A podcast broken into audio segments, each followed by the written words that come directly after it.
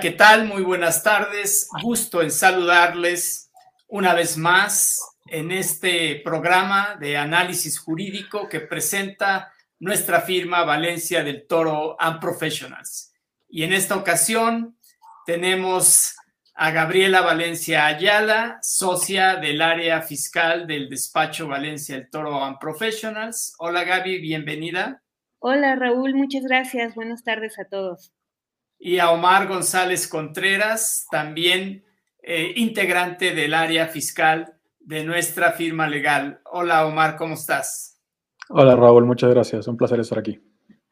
Muy bien. Y bueno, pues eh, vamos a platicar de un tema que está en todos los eh, medios actualmente porque pues tiene mucha relevancia, porque será la miscelánea fiscal para el próximo año 2022 y entonces pues es un tema que consideramos de mucha relevancia. Eh, adelante Gaby, si quieres darnos una pequeña introducción de qué, en qué consistirá esta reforma. Muchas gracias Raúl y gracias Omar también por estar presente en el programa. Pues sí, efectivamente, como, como dice Raúl, Em, se presentó el pasado 8 de septiembre de este año el paquete económico para 2022, que incluye una serie de ordenamientos legales eh, que tienen que ver con, la parte de, financiamiento y, bueno, en especial de lo que aquí vamos a hablar hoy es de las reformas que vienen en la miscelánea fiscal, que es precisamente la ley del impuesto sobre la renta, la ley del IVA, el Código Fiscal de la Federación, obviamente, como les digo, entre otros ordenamientos, porque este paquete económico tiene otros ordenamientos adicionales a estos. Em, hoy, hoy precisamente, el proceso legislativo normalmente es que el, Ejecutivo Federal presenta la iniciativa, se tiene que discutir eh, en la Cámara de Diputados y esta Cámara de Diputados tiene que emitir su dictamen y pasarla a la Cámara Revisora, que en este caso es la Cámara de Senadores, quien igualmente la discute, la dictamina y posteriormente ya se publica. Ahorita la parte del proceso en la que estamos es que ya hoy se emitió por parte de la Cámara de Diputados el dictamen de esta reforma. Em, y bueno, entonces estaríamos esperando nada más que la discutan en el Senado y que ya sea publicada. Eh, y entonces, bueno, en este sentido consideramos que es de gran importancia mantenerse bien informados sobre los cambios que se están proponiendo en las leyes fiscales, precisamente eh, pues porque muchas de estas obligaciones pueden afectarnos como contribuyentes y hoy en especial vamos a platicar de ciertas reformas que vienen en que afectan al sector de financiamiento y al financiero.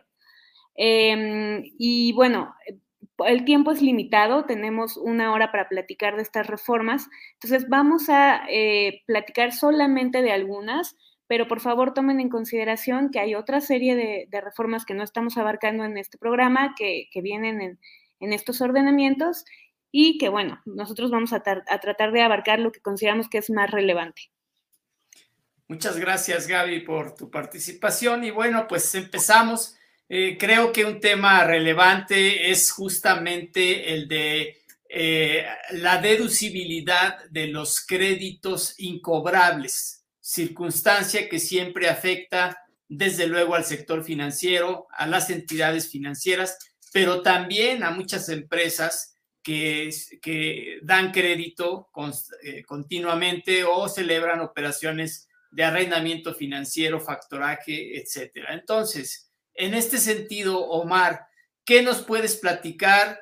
¿Cómo viene la reforma para este tema? Claro que sí, Raúl. Eh, mira, a este respecto, como bien lo sabemos, pues la ley del impuesto sobre la renta contempla dentro de las deducciones autorizadas aquellas que deriven de pérdidas por créditos incobrables, pues siendo la regla general para deducirlos que la pérdida se considere realizada dentro del mes en que se consuma el plazo de prescripción o antes si es que fuera su notoria imposibilidad práctica de cobro. Ahora bien, ¿qué quiere decir este concepto de imposibilidad práctica de cobro? Pues la ley regula ciertos casos en los cuales se considera que se acredita la imposibilidad práctica de cobro, lo cual quiere decir que lo podemos deducir en ese momento.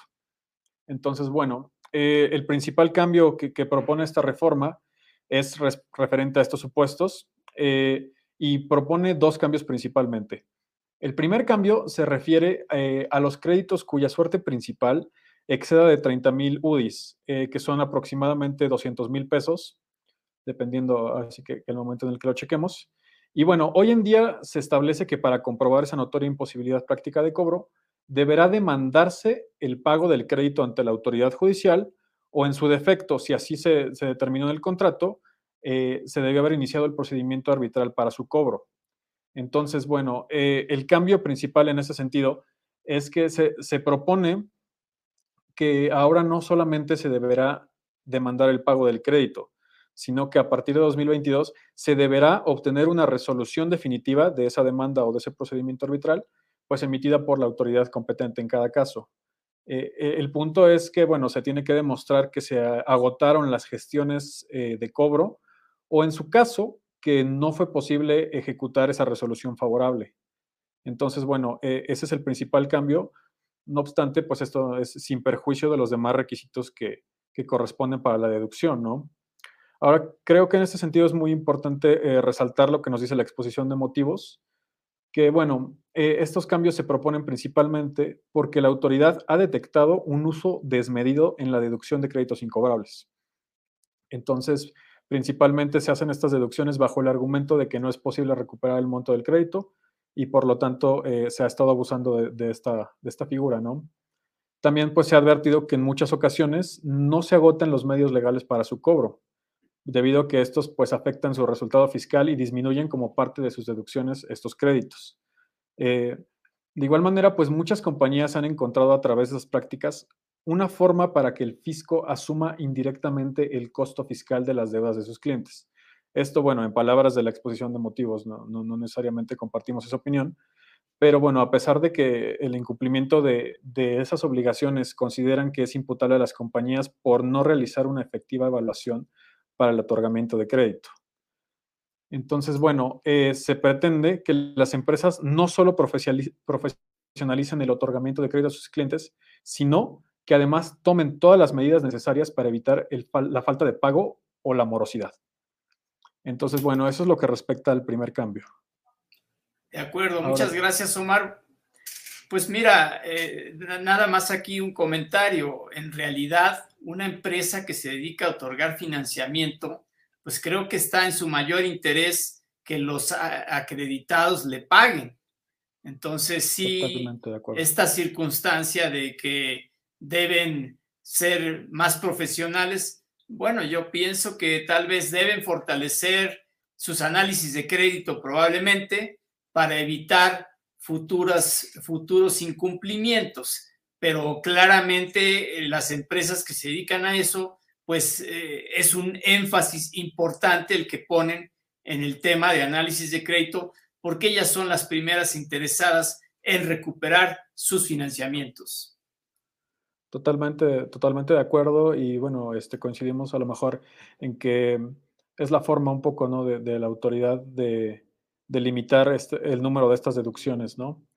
Ahora bien, si me permites, eh, por lo que respecta al segundo cambio que también es muy importante, es referente a las instituciones de crédito, por lo que se propone introducir un requisito adicional para que se pueda realizar esta deducción de créditos incobrables. Pues recordemos que las instituciones de crédito cuentan con una regla especial consistente en que ellas deben cumplir con las reglas de la Comisión Nacional Bancaria y de Valores para poder castigar la cartera. Y en tanto esas reglas se cumplan, pues dichas instituciones de crédito hasta la fecha podían deducir su, cartera incobrable para efectos fiscales. Eh, no obstante lo anterior, pues ahora se, se adiciona un requisito consistente en que estas instituciones estarán obligadas a proporcionar a las, a las autoridades fiscales la misma información que suministran en la base primaria de datos controlada por las sociedades de información crediticia, es decir, el buro de crédito. Entonces, bueno, adicional a sus requisitos ordinarios, ahora también tienen que proporcionar esta información. Este cambio, eh, ¿qué, nos dice la exposición de motivos? La exposición de motivos, pues nos dice que la finalidad es que la autoridad fiscal cuente con mayores elementos para verificar que verdaderamente está frente a una notoria imposibilidad práctica de cobro y que no solo se trata de créditos castigados con el objetivo de obtener beneficios fiscales. Eh, de igual manera, pues otro de los objetivos es la prevención de abusos en la aplicación de disposiciones, que es usada para obtener de forma ilegítima una disminución en la base gravable del ISR, eh, sin pasar desapercibido que para efectos financieros la tendencia es a observar lo contrario, es decir, eh, un menor castigo de los créditos, pues ya que una institución de crédito que tiene altos índices de morosidad, además de afectar su calificación crediticia, pues le genera problemas de liquidez, ¿no? Y obtener eh, pues un menor financiamiento al tiempo en el que reduce sus márgenes de ganancia. Entonces, creemos que pues realmente no, no se ajusta mucho a la realidad los motivos por los cuales están proponiendo estos cambios. Claro, un tema complicado desde hace muchos años, Omar, no es algo nuevo. Siempre las empresas que se dedican a otorgar financiamiento, pues quisieran deducir todas sus deudas que no pudieran cobrar, ¿no? Todos aquellos créditos que no pueden recuperar. Pero justamente la autoridad fiscal, pues, tiene el interés contrario de que se deduzca menos y se incremente la base gravable del impuesto. Entonces es un tema complicado.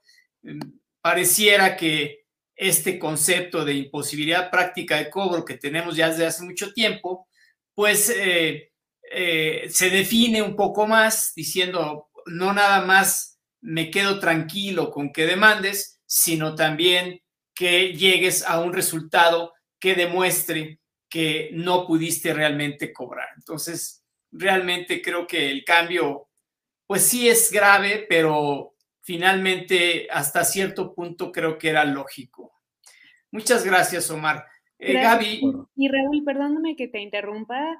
Em, hay una, una cuestión adicional que yo creo que es importante de, de tomar en consideración para, para, las personas a quienes les resulta aplicable esta regla. Em, eh, hay, un, bueno, lo que se recomienda aquí, obviamente, porque esta reforma va a entrar en vigor a partir del primero de enero de 2022. Entonces, lo que se recomienda aquí a, a las empresas que esta regla vaya a afectarles, pues es hacer un análisis importante de su cartera de incobrables. ¿no? Precisamente pensando en que puedan deducir lo que en este año corresponda conforme al cumplimiento de todos los requisitos como está la ley hoy, y bueno, ya la cartera que no se pueda deducir así y quede como incobrable, pues bueno, ver cómo se aplica esta regla. Y en la aplicación de esta cartera eh, incobrable que se vaya a 2022, es importante tomar en consideración lo que señalaba Omar al principio, que esta regla eh, para la deducción de créditos incobrables se refiere a al concepto de notoria imposibilidad práctica de cobro, entre otros casos a los que señala específicamente eh, la ley de impuestos sobre la renta. Entonces, en ese caso, vale la pena evaluar si hubiera ciertos casos que, aunque no cumplen con la regla de tener la resolución judicial o el laudo arbitral, efectivamente pudiera llegarse a llevar a cabo la deducción de incobrables por que sí se puede acreditar la imposibilidad práctica de cobro, ya que de todas formas, aunque eventualmente la empresa siguiera haciendo gestiones para cobrar y recuperar esos créditos, pues precisamente hay otra regla en, en impuestos sobre la renta que nos dice que si yo deducí un deduje perdón, un crédito por incobrable y luego lo recuperé, pues precisamente lo debo de acumular, ¿no? Es importante tomar eso en consideración.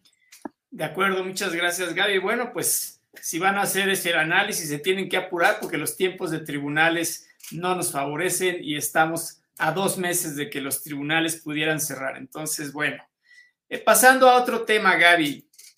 Eh, entiendo que también hay modificaciones relacionadas pues con la deducción de intereses, ¿no? El tema de capitalización delgada, incluso con la retención del withholding tax, el 4.9, etcétera. ¿Qué nos puedes platicar al respecto, Gaby? Claro que sí. Este, mira, Raúl, aquí es muy importante tomar en consideración que ya desde hace eh, varios años, inclusive desde el 2020, viene limitándose de manera importante la deducción en materia de intereses. Y aquí este tema tiene que ver con que en, en las empresas en el mundo, no solamente en las mexicanas, tienen dos formas principales de allegarse de capital, de fondeo. Una, a través de precisamente aportaciones de capital por parte de los socios, que estas, estas dan lugar a dividendos eventualmente cuando se genera utilidad.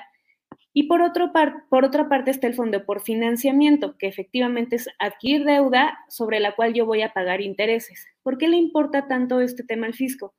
Porque si una empresa está fondeada por capital, por aportaciones de capital por sus socios, como decía yo, lo que eventualmente se paga son dividendos. Los dividendos no son un concepto deducible para la empresa, no es un concepto que disminuya la base gravable del impuesto.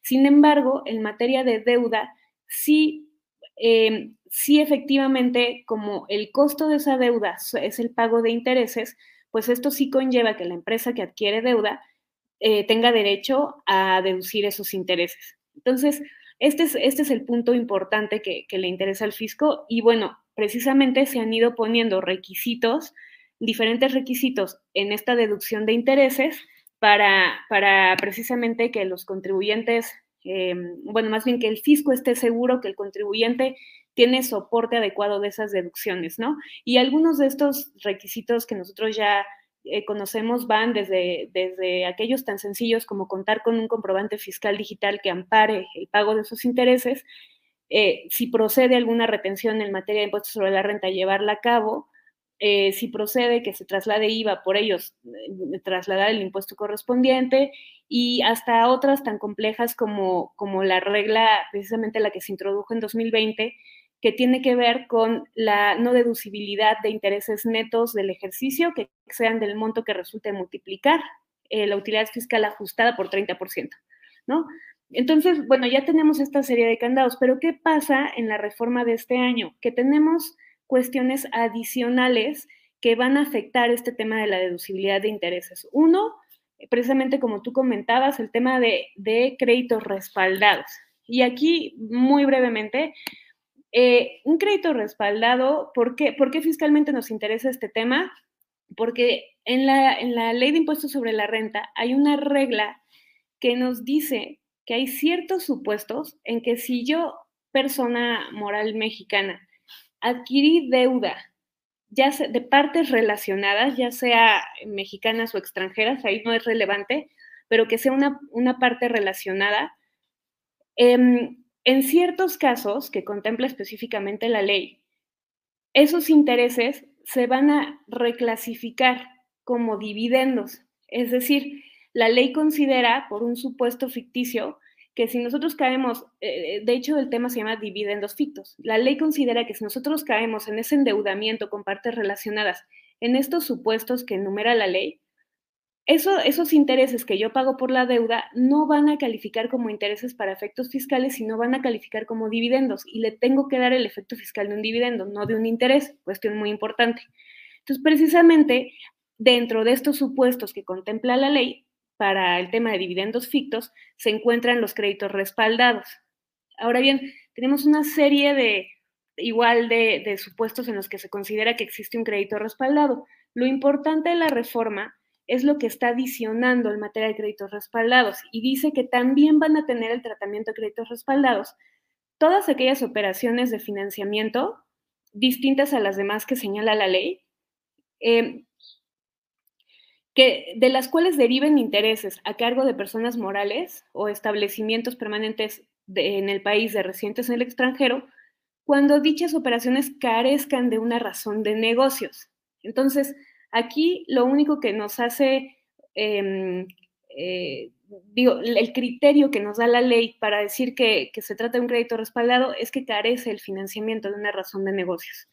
Y este tema de razón de negocios, pues es un tema que ya se había incluido precisamente en las reformas anteriores fiscales y que es un término jurídico indefinido. Entonces, bueno, ahí es muy importante que tengamos en cuenta que si no es si el, si el fisco nos revisa y considera que no hay una razón de negocios para nuestro financiamiento, pues podríamos estar en el problema de que el interés no sea deducible y no solo eso, sino que sea reclasificado en un dividendo, y, lo cual conlleva que a lo mejor se tenga que calcular impuestos sobre, sobre la distribución de, de, esas cantidades, ¿no?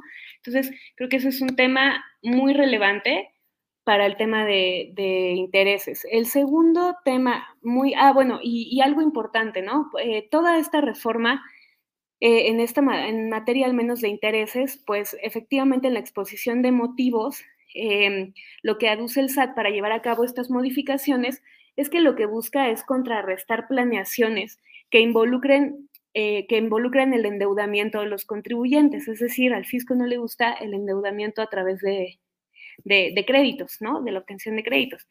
Em, y obviamente esta de créditos respaldados es de, respaldados es de las primeras normas de control o antielusivas establecidas en el ordenamiento mexicano y lo que se busca con esta reforma es actualizarla y, hacerla útil y eficaz ante nuevas planeaciones que precisamente involucran operaciones de financiamiento que en la opinión del, del fisco erosionan la base tributaria de los contribuyentes, ¿no?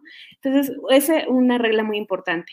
Segunda regla importante, tema de capitalización delgada. Eh, y bueno, aquí igual, seguimos en el tema de deducción de intereses, pero la regla de capitalización delgada se acota a aquellos financiamientos que se adquieren con partes relacionadas residentes en el extranjero. Ahí sí es relevante que la parte relacionada sea residente en el extranjero.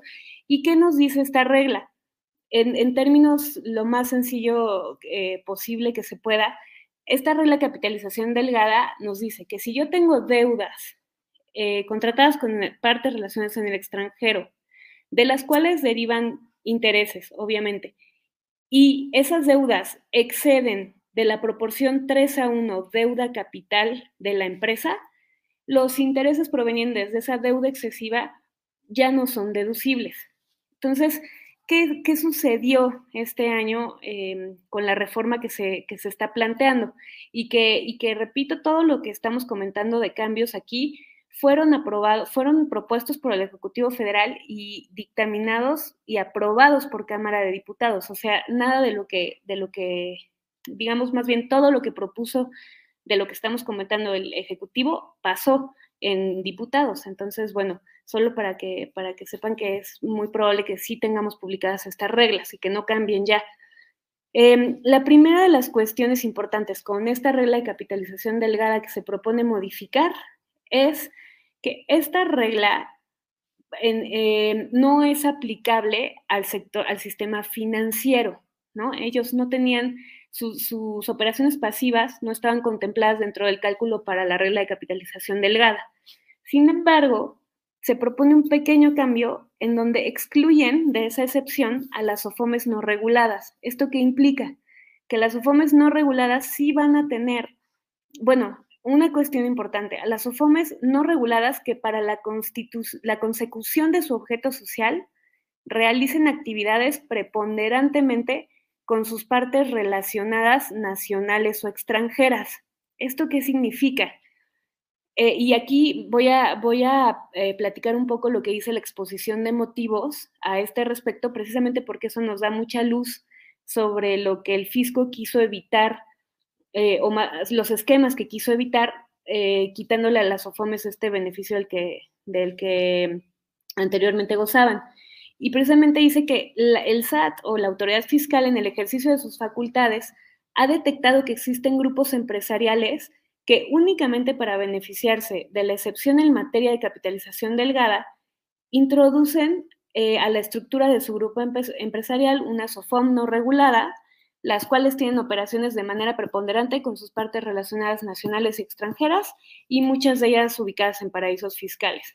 Y entonces, Dice el fisco que de esas revisiones se ha detectado que las OFOMES no cumplen con la finalidad para la cual fueron constituidas, que es hacer el crédito más barato y asequible para los sectores más vulnerables de la sociedad que no cuentan con acceso al crédito tradicional.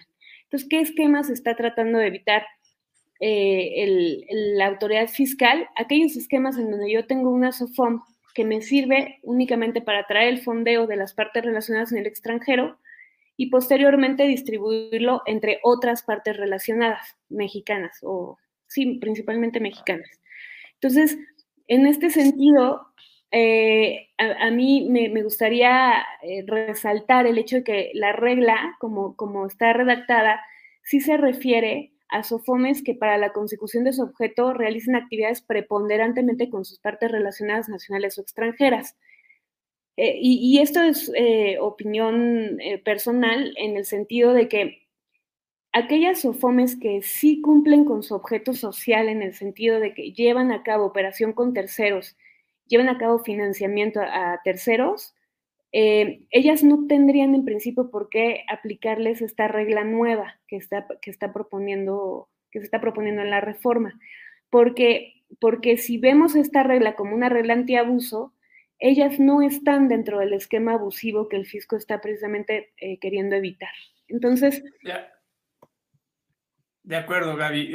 déjame hacer algunos pequeños comentarios. Mira, cuando nacen las OFOMES, se les dice que van a tener todos los beneficios de una entidad regulada, de una entidad, de una entidad financiera, aunque con una, no, no digamos menor regulación, sino más bien una no regulación prudencial, es decir, supervisión de la Comisión Nacional Bancaria de Valores en cuestión de contabilidad, de expedientes, de calificación de cartera, castigos, etcétera, ¿no? Entonces, eh, se, les, ofrece esta posibilidad y la capitalización delgada es algo de lo que siempre gozaron y siguen gozando. Ahora, ¿qué es lo que entiendo que eh, la autoridad fiscal quiere hacer? Oye, yo sé que tú creaste una SOFOM solamente para aprovechar este beneficio, porque en realidad tu parte relacionada del exterior o a lo mejor hasta mexicana iba a financiar a, a empresas del mismo grupo. Y para aprovechar este beneficio fiscal, pues pusiste una SOFOM en medio. Y entiendo que ese es el tema que ahorita quieren limitar. La verdad es que suena lógico, suena lógico, aunque no haya sido la regla del juego original. Porque la regla del juego original es, vas a tener los beneficios de una entidad financiera con menor regulación, sobre todo de manera prudencial. Bueno, ahora, la parte que yo definitivamente sí no estoy de acuerdo es esto que dice la exposición de motivos de que eh, las SOFOMES no cumplen con, su, con la finalidad para la cual fueron constituidas, que es hacer el crédito más barato y asequible a los sectores más vulnerables. Porque eso no lo dice la exposición de motivos cuando se crearon las SOFOMES. Eso no lo dice. Y además es difícil que realmente se dé esa circunstancia. ¿Por qué? Porque las SOFOMES normalmente se fondean, obtienen financiamiento de otras instituciones financieras, principalmente de los bancos, o bien se emiten papel en el mercado de valores, o de entidades financieras del exterior, etc. Entonces, su, su financiamiento hacia sus clientes depende del financiamiento que ellas consiguen. Entonces, no puedes comparar el financiamiento que obtiene una SOFOM eh, en relación al financiamiento que obtiene un banco que capta recursos del público en su ventanilla y que tiene un financiamiento mucho más barato. Entonces, yo, a mí me parece que esa parte de la, de la, de la exposición de motivos, pues no, no es realmente equivalente a la exposición de motivos de cuando se crearon las SOFOMs. Pero bueno, creo que va a ser un tema de todos muy importante porque el solo hecho de que se les disminuya el efecto de capitalización delgada y no se permita a algunas SOFOMES, que son justo estas, que hacen operaciones con sus eh, partes relacionadas, eh, solamente con sus partes relacionadas, digamos, eh, este, ese, ese efecto pues va a ser un tema importante porque los intereses que excedan de tres veces su capital contable de las OFOMES, pues ya no serán deducibles. Entonces, sí es un cambio de verdad bastante relevante, aunque tal vez también sea entendible, pero sí es un cambio relevante. Exacto, totalmente de acuerdo contigo. Eh, es algo muy importante tener en cuenta y hay nada más una precisión. Efectivamente, todos los intereses que deriven de esas deudas excesivas no son deducibles. Entonces, sí, sí, sí se debe de tomar en consideración. Ahora bien, eh, ¿qué otro cambio tenemos en, materia de capitalización delgada? Y este es un, cambio eh, que voy a explicar muy brevemente porque tiene más que ver con, con, aquellas entidades a las que sí les aplica la regla de capitalización delgada.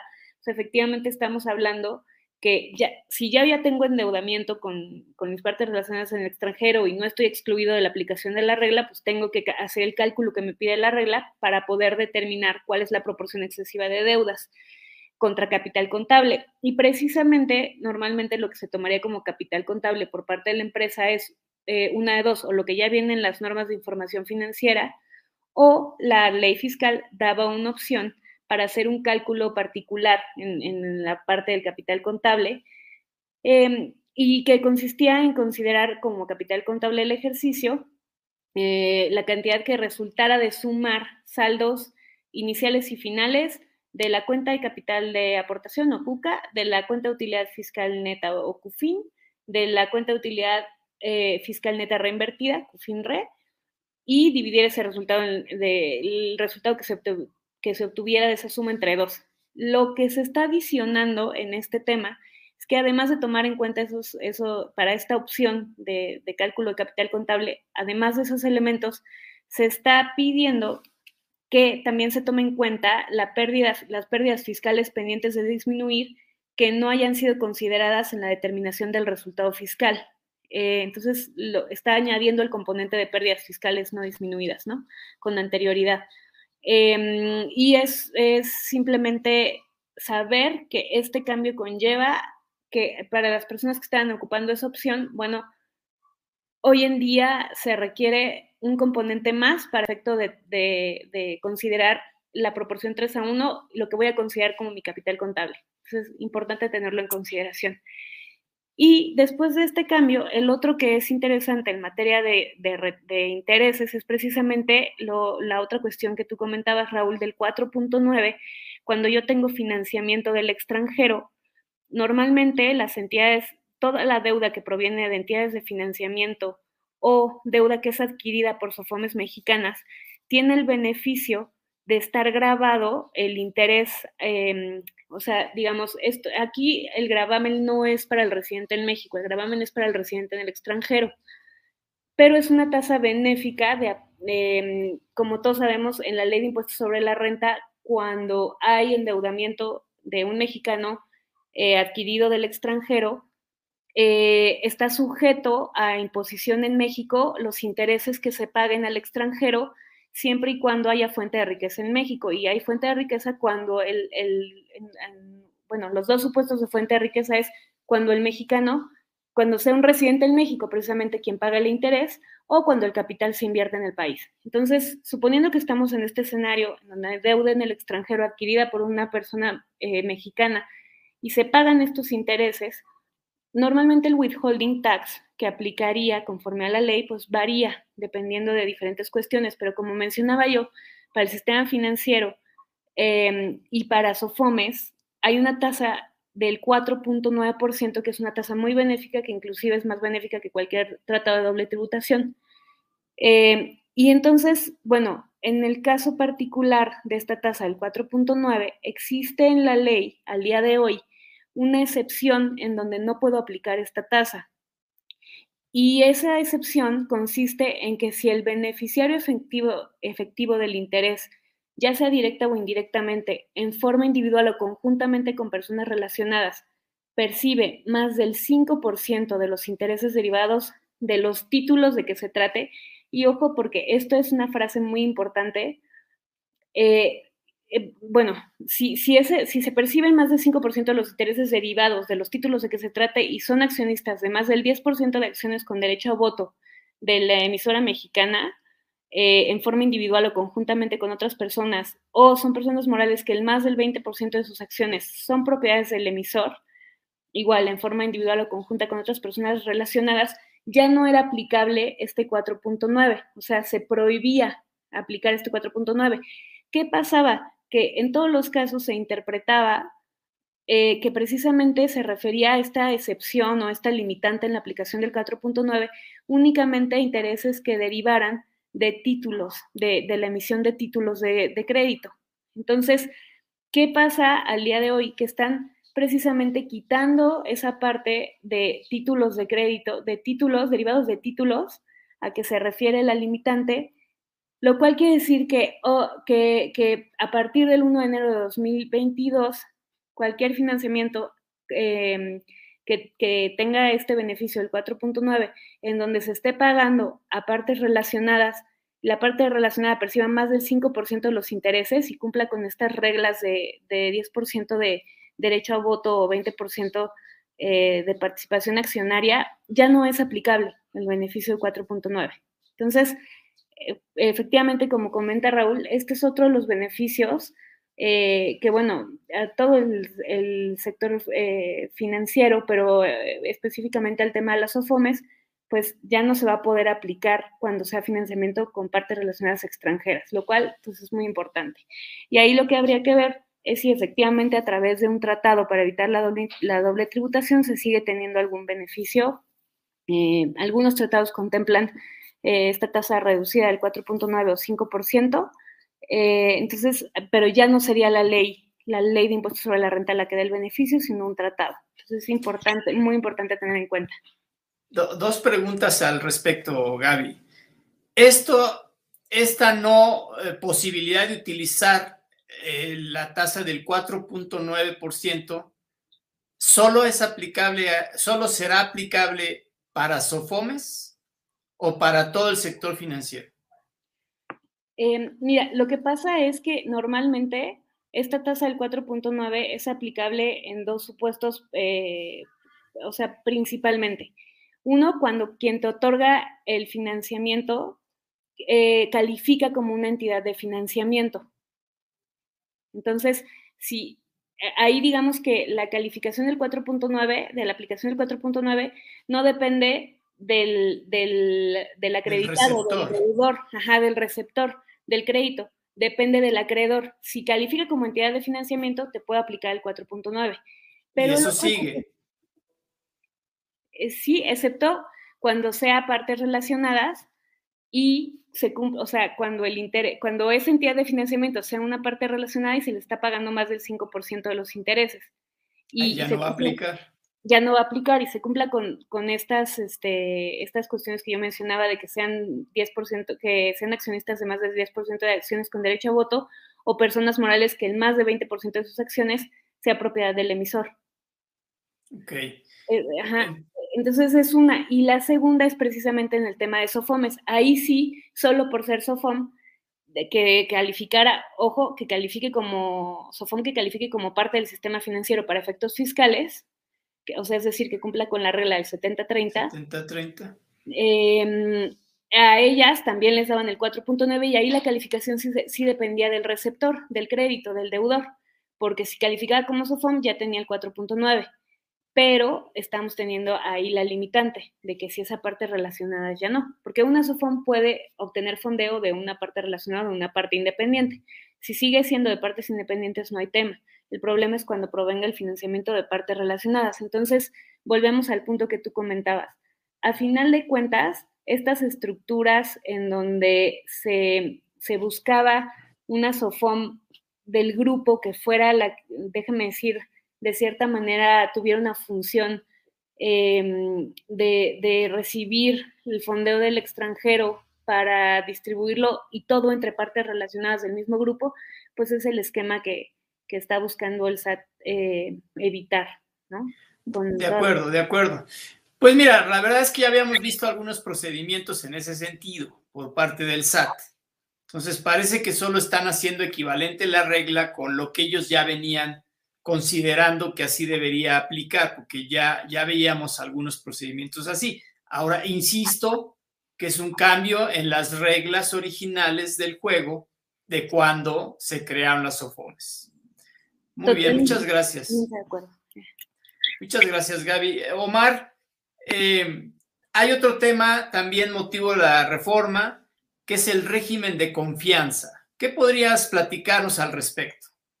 Claro que sí, Raúl. Eh, bueno, como bien lo mencionas, pues es uno de los temas eh, más, más controversiales, ¿no? Y más, este, pues amplios de, la reforma, ya que implica, pues, la, la, inclusión de un nuevo régimen totalmente y bueno, eh, pues este régimen, eh, e-, es importante resaltar que va a existir el régimen de confianza para personas físicas y para personas morales.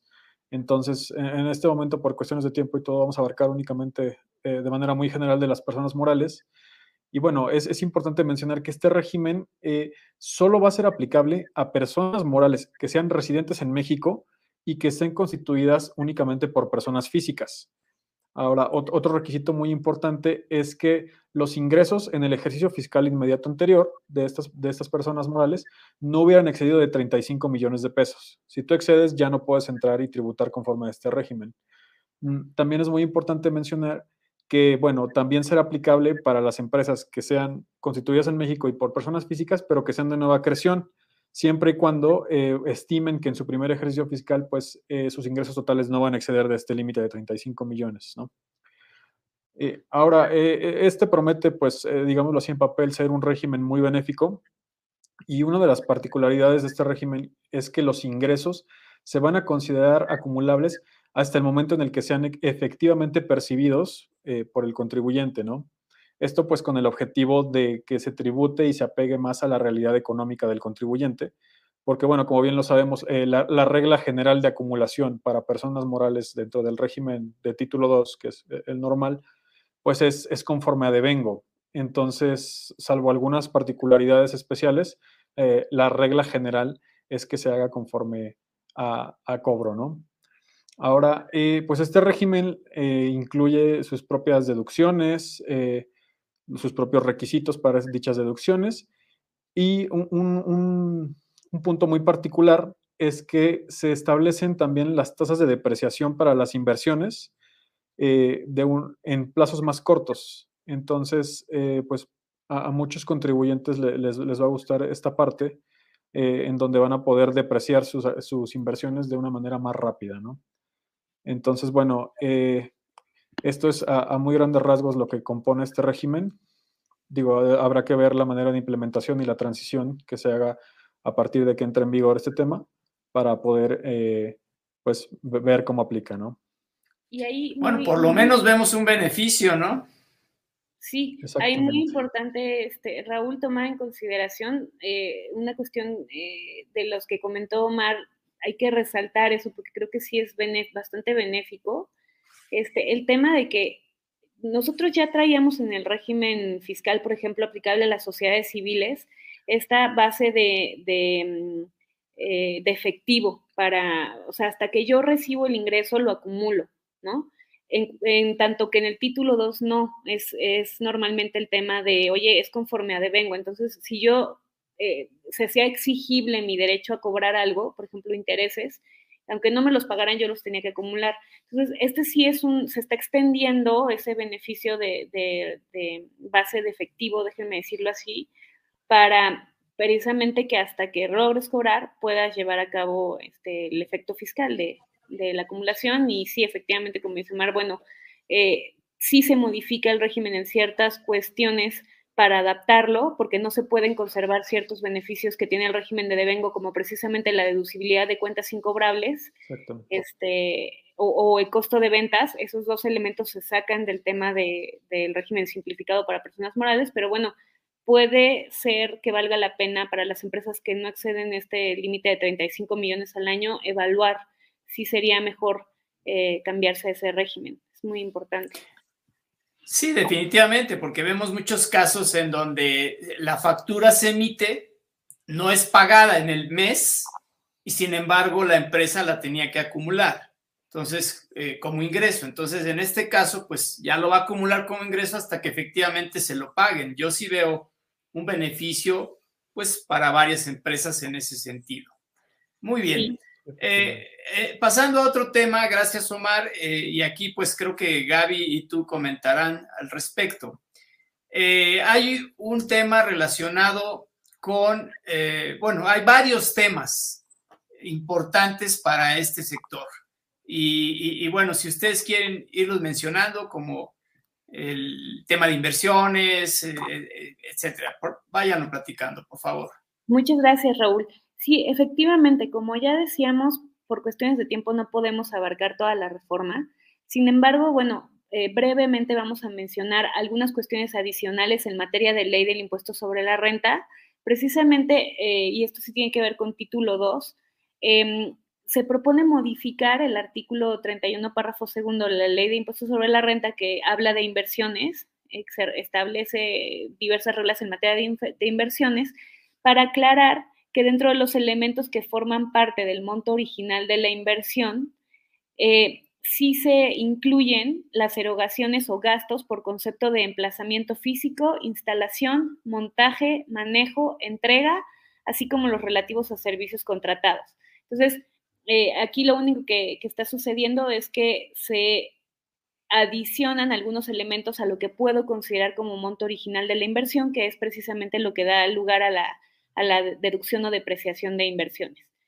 Eh, por otro lado, eh, en los bienes que normalmente dejan de, ser útiles para una empresa, las inversiones que dejan de, ser útiles para una empresa, cuando esto sucede, se tiene que dar de baja el activo y eh, conservar un, peso de registro en la contabilidad se adiciona una obligación a cargo de las personas morales para presentar un aviso respecto de, aquellos bienes que han dejado de ser útiles para generar ingresos. Este aviso ya existía hace muchos años, lo creo que desde el noventa y tantos, 98 por ahí existía, se, derogó esa obligación de dar el aviso y ahora regresa, ¿no? Es nada más simplemente una obligación de cumplimiento. Por otro lado, eh, vale la pena decir que eh, en la reforma se propone eh, incluir cláusulas habilitantes en diversos artículos de la ley de impuestos sobre la renta. Em, y esta cláusula habilitante lo que, lo que dice es que da lugar a la emisión de reglas de carácter general por parte del SAT para la aplicación de lo establecido en dichas disposiciones. Es decir, una cláusula habilitante permite al SAT, eh, a través de la miscelánea fiscal, emitir reglas para regular algo que viene, regular, ah, digamos, de, mejor manera o aclarar algo que ya viene en la ley, exactamente. Eh, y una de las cuestiones que nos llamó la atención para el, el sistema financiero es que en el artículo de la ley de impuestos sobre la renta, en donde viene la definición de sistema financiero, se agrega una de estas cláusulas habilitantes para decir que el SAT eh, proveerá eh, la regulación para el mejor cumplimiento de esa definición, en este caso del sistema financiero. Entonces, aquí nada más estar atentos a qué reglas salen en la resolución miscelánea fiscal, porque seguramente tendremos algunas reglas adicionales en cuanto al tema de la definición de sistemas financieros para efectos, del sistema financiero para efectos fiscales. Sí, exactamente. Y justamente en este tenor, ¿no? De, de las instituciones del sistema financiero, pues otro cambio relevante es, una obligación de, compliance que, bueno, que ya la tenían las instituciones del sistema financiero, pues que tenían que informar sobre los depósitos de efectivo que hicieran los contribuyentes cuando el monto mensual acumulado eh, pues excediera de 15 mil pesos, ¿no? Entonces, anteriormente esta obligación estaba fijada de manera anual y ahora lo que se propone pues es moverla a, manera mensual y se tendrá que presentar antes del día 17 de cada mes. Entonces, pues es, un punto importante a tener en cuenta. Y ahora, hablando en materia de seguros, pues también eh, otro de los cambios es que se propone es establecer como requisito para la deducción de la creación o incremento de las reservas de riesgo en curso así como las reservas de riesgos catastróficos, que dichas reservas se constituyan con apego a las disposiciones de carácter general emitidas por la Comisión Nacional de Seguros y Fianzas. Entonces, pues va a ser otro punto importante observar, sobre todo para las empresas eh, aseguradoras, ¿no? Eh, y bueno, creo, creo que, digámoslo así, de, de, las obligaciones varias que tenemos, eh, esos son, son las más importantes.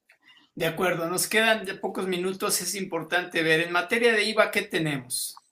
En materia de IVA, eh, ahí es importante tener en consideración que uno de los cambios que se está proponiendo tiene un efecto muy importante y, es, y este es aplicable a todos los contribuyentes.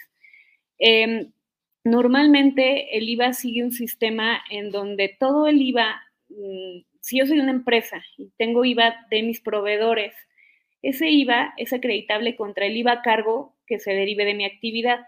Sin embargo, hay empresas que tienen actividades exentas y actividades grabadas. Entonces, para el tema del acreditamiento, lo que la ley del impuesto al valor agregado eh, eh, establece es que yo solamente puedo acreditar el IVA en la proporción que corresponda a actividades grabadas. Sin embargo, lo que se pretende con la reforma es incluir dentro de ese cálculo de la proporción del IVA acreditable a las actividades no objeto del IVA. Y ahí, muy brevemente, la diferencia entre una actividad exenta de IVA es aquella que sí se coloca dentro de los supuestos de causación del impuesto, pero que la, ley me excluye del pago del impuesto. Mientras que las actividades no objeto son aquellas que no se colocan en el supuesto de causación del impuesto al valor agregado. Como sabemos, el supuesto de causación del IVA es precisamente que se lleve a cabo en territorio nacional enajenación de bienes, prestación de servicios, otorgamiento de uso gozo temporal de bienes o importación de bienes. Entonces, ¿qué está sucediendo con, esta, con este tema? Y inclusive la ley, además de decir este tema del acreditamiento y la inclusión de las actividades no objeto, nos da una definición de lo que se considera como actividades no objeto. Y es una definición pues bastante amplia, porque prácticamente eh, todo lo que precisamente no, no se lleve a todas las actividades de enajenación, de uso, goce, este, de, prestación de servicios que no se lleven a cabo dentro del territorio nacional o todas aquellas que no caigan dentro, o estén fuera del artículo 1 de la ley del IVA, pues se consideran no objeto. Entonces, eso va a diluir de manera importante el acreditamiento al que tienen derecho las personas morales. Esa es una regla que consideramos grave eh, y que va a tener una consecuencia económica importante para los contribuyentes. Y que habrá que analizar, este, pues, eh, si habrá amparos en este sentido, ¿no? Porque pues parece una manera de eliminar o disminuir de manera importante el acreditamiento de IVAs, ¿no? Efectivamente, yo, yo creo que eh, el consejo para las empresas es precisamente evaluar eh, si será adecuado la, la interposición de medios de defensa al respecto. De acuerdo, muy bien. ¿Qué más tenemos? ¿Algo más en IVA, Omar? Eh, no, mira, Raúl, eh, pues justamente ese, es el tema, ¿no? del acreditamiento. Entonces, este, pues eh, ese va a ser el, tema a seguir por, los meses que consiguientes. Perfecto. Y en materia de código fiscal, ¿qué reglas se deben tomar en consideración para esta reforma? Claro, mira, hay una, hay una parte muy importante que hay que tener en cuenta, sobre todo las instituciones financieras, pues eh, se está proponiendo adicionar una facultad de, bueno, dentro de las facultades de comprobación de las autoridades fiscales, pues se está proponiendo adicionar la facultad para que estas autoridades puedan realizar visitas domiciliarias a instituciones financieras, personas morales, fiduciarias, fideicomitentes, fideicomisarios, fideicomisarios, perdón, o las partes contratantes o integrantes de cualquier otra figura jurídica. Eh, de igual manera, pues van a poder requerir a terceros relacionados para verificar el cumplimiento de obligaciones relacionadas con información, documentación de residentes en el extranjero, cuentas extranjeras y reportables, e incluso del beneficio, del beneficio controlador, ¿no? Eh, e, es, esta nueva facultad pues va acompañada también de, de una de, una parte pues, documental donde van a poder también eh, requerir contabilidad, que proporcionen datos, documentos, informes y pues básicamente todo lo que la, autoridad requiera eh, relacionado a los beneficios controladores, beneficiarios controladores, perdón. Entonces, bueno, eh, va, a ser, muy importante observar la manera en que la autoridad empieza a aplicar esta regla, eh, justo pues por este tema de, las figuras, ¿no? Que muchas veces tal, vez no, no, se revisaban los fideicomisos y demás. Entonces, esta es la manera en que la autoridad, pues, digámoslo así, corrige esa, esa falta tal vez de, la norma para poder comprender a todas, ¿no? Claro, y ahí hay que, recordar, este, o sea, importante decir que por un lado, quizá como dice Omar, eh, anteriormente quizá la autoridad fiscal no revisaba o no auditaba, por ejemplo, a los fideicomisos, que al final de cuentas, sin importar si un fideicomiso es transparente o es un fideicomiso empresarial, eh, el fideicomiso en sí no es el contribuyente. A fin de cuentas, siempre van a ser los beneficiarios o siempre va a ser el fideicomitente.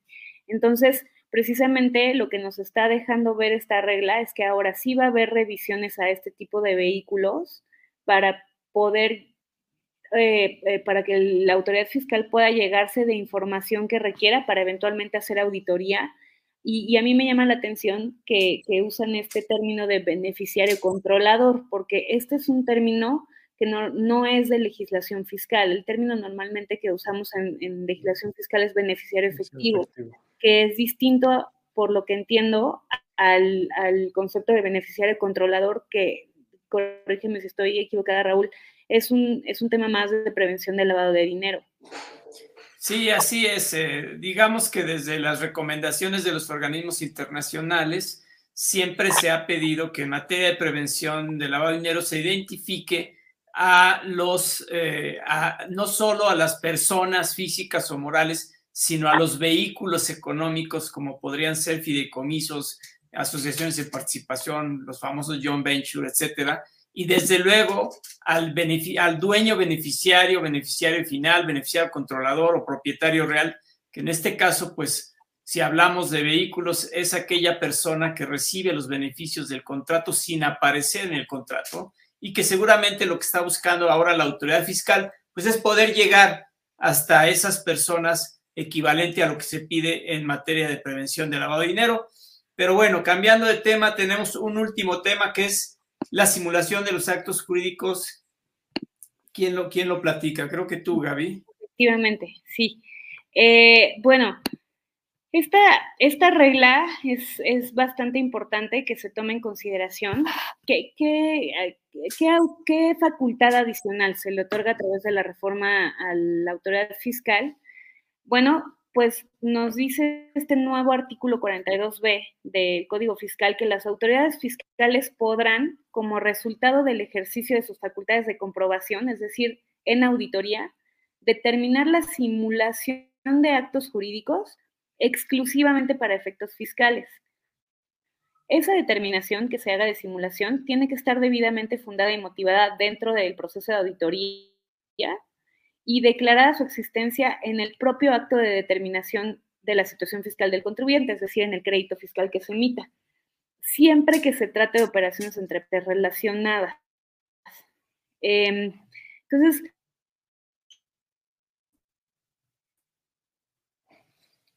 importantes de la regla es que en estos actos jurídicos en los que exista simulación, el hecho imponible grabado va a ser el efectivamente realizado por las partes. Nosotros ya en 2000 regla general antiabuso para aquellas operaciones que son de negocio. Eh, eh, eh, estamos perdiendo a Gaby, ¿correcto? Sí, efectivamente. Ah, Ah, ahí ya te escuchamos. Sí. Ah, eh, un No estamos teniendo problemas. No, no, no escuchamos a Gaby. Y bueno, para este tema, este, Omar, no sé si quieres hacer algún comentario en lo que Gaby eh, arregla su conexión. Sí, efectivamente. Bueno, creo, creo que, lo que lo que estaba comentando Gaby eh, era que, bueno, ya, teníamos desde a partir de 2020 la norma general antiabuso, ¿no? Entonces, eh, pues vamos a ver eh, cómo se complementa con, con, esta nueva disposición, porque, bueno, creo que es, digámoslo así, la manera en que la autoridad va, va a poder determinar el know-how, ¿no? De cómo va a identificar el acto simulado y cómo va a ser el realmente, cuál va a determinar que es el realmente celebrado y la manera en que lo va a grabar, ¿no? Y esto pues anteriormente se hacía a través de la cuantificación del beneficio fiscal. Y bueno, entonces ahora van a checar pues cuál es el beneficio fiscal que se obtuvo de esa simulación eh, para poder pues grabar conforme a, al, al, acto que realmente considere, ¿no? Que considere que se realizó. De acuerdo. Entonces, pues hay ciertos elementos que hay que observar, pero eh, de acuerdo, el tema, el tema, Omar, de la simulación jurídica, pues es un tema que, que ya venía. Justamente la autoridad fiscal es la que podía determinar si en una operación se estaban simulando actos. Digamos que ahora lo único que cambia es la operativa de cómo identificar esos actos simulados. Precisamente. Eh, aquí, bueno, pues van a incluir una serie de elementos presuncionales. Eh, donde va a poder la autoridad basarse en estos para poder grabar conforme a considere, y pues la participación directa o indirecta del beneficio fiscal, ¿no? Entonces, eh, justamente es como lo menciona. Perfecto, pues muchas gracias, Omar. Gaby, también le damos la... Despedimos de este programa, les recordamos que tenemos cada 15 días eh, el programa Análisis Jurídico que emite nuestra firma Valencia del Toro and Professionals y que siempre tratamos de traer temas de interés para ustedes. Hasta luego, muchas gracias.